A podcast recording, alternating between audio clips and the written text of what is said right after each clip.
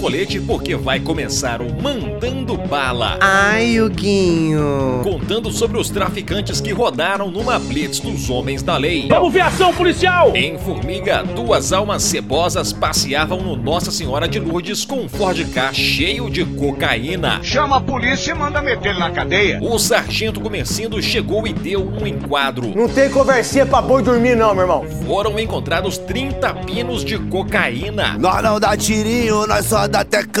Os chicletes de onça assumiram a posse da maisena do satanás. Uma droga altamente sintética e pura, hein? Tô chapado até agora com essa porcaria aí. Os dois receberam as pulseiras de prata e neste momento já estão hospedados na pensão dos inocentes. Chupa que a cana é doce, meu filho. Já em Divinópolis, um motorista cachaceiro deu trabalho no Niterói. Quem é o cantor? O playboy de 30 aninhos tomou uns ladões e pegou seu veículo Creta, possuído pelo ritmo ragatanga.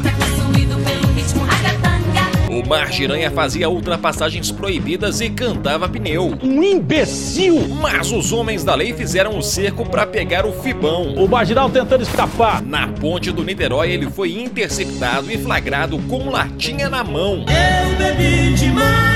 Ele perdeu o carro, perdeu a CNH e tomou uma multa de 5 mil real. Vai ser burro na cadeia, velho! Mandando um abraço pro Jânio e pra Sirlene, eu volto amanhã com mais notícias policiais. Ainda bem, até um outro dia. Em nome de Arsenal Guns, a sua loja de armas e munições em Divinópolis.